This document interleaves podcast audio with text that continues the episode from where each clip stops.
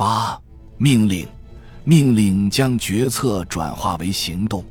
明确的命令是所有指挥官顺利协同的重要条件。口头承诺并不可靠，书面命令是高级指挥官掌控其部队的基本手段。他以印刷、副本、打印稿或手写的方式传递给下属部队，或以电子通信手段进行传输。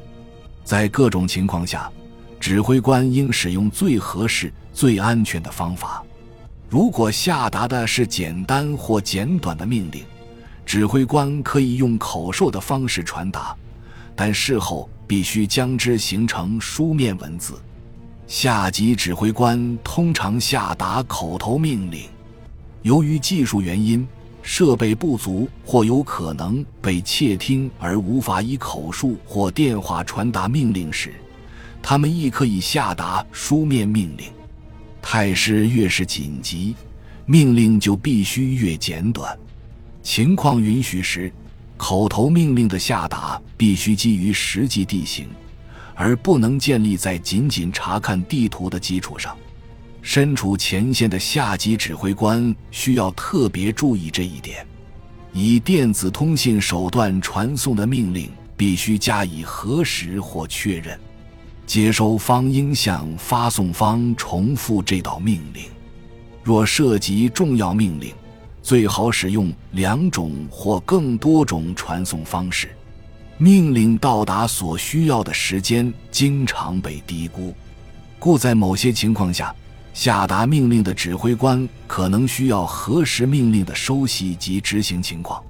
下达太多命令，特别是在战斗期间。有可能致使信息遗失，造成下属指挥官丧失独立性的严重风险。按照特别程序的规定，密令必须加密，但与各兵种直接协同相关的命令除外。存在敌人侦听的危险时，指挥官必须以有限方式传送命令。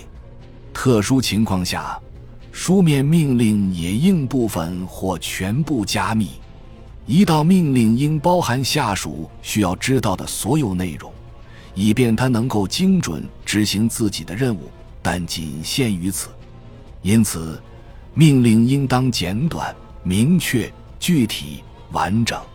它必须让受令方理解，并符合后者的实际情况。下达命令的指挥官必须始终设身处地为受令方着想。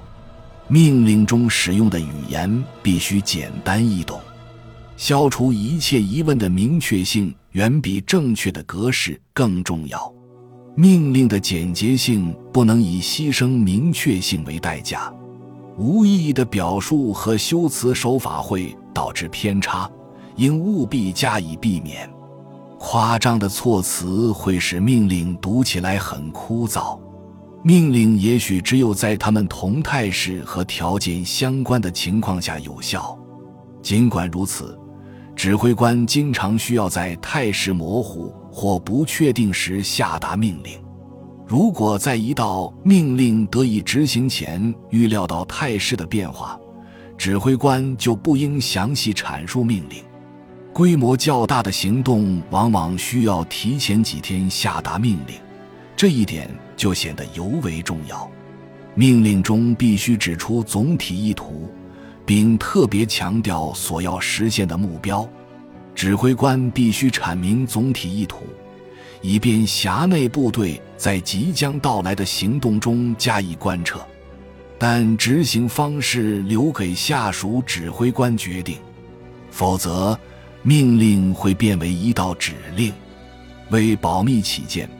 指挥官必须认真考虑作战意图的传达范围和接受人员。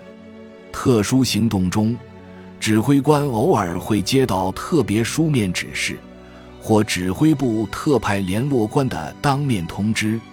在规模较大的行动中，指挥官应毫不犹豫地为战斗下达直观的意图分析和详细的任务命令，以确保协调共同目标。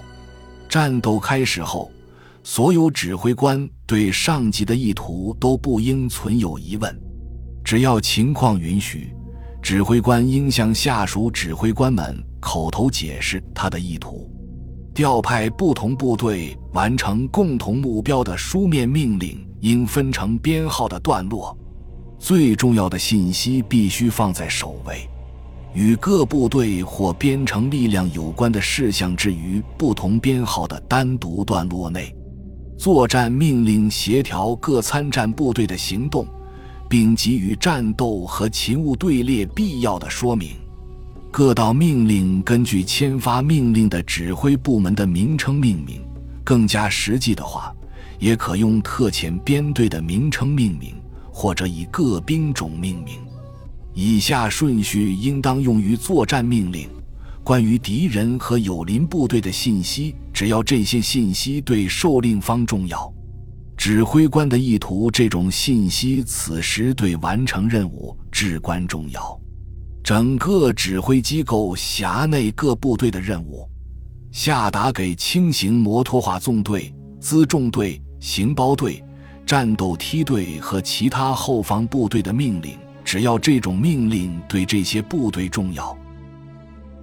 感谢您的收听，本集已经播讲完毕。喜欢请订阅专辑，关注主播主页，更多精彩内容等着你。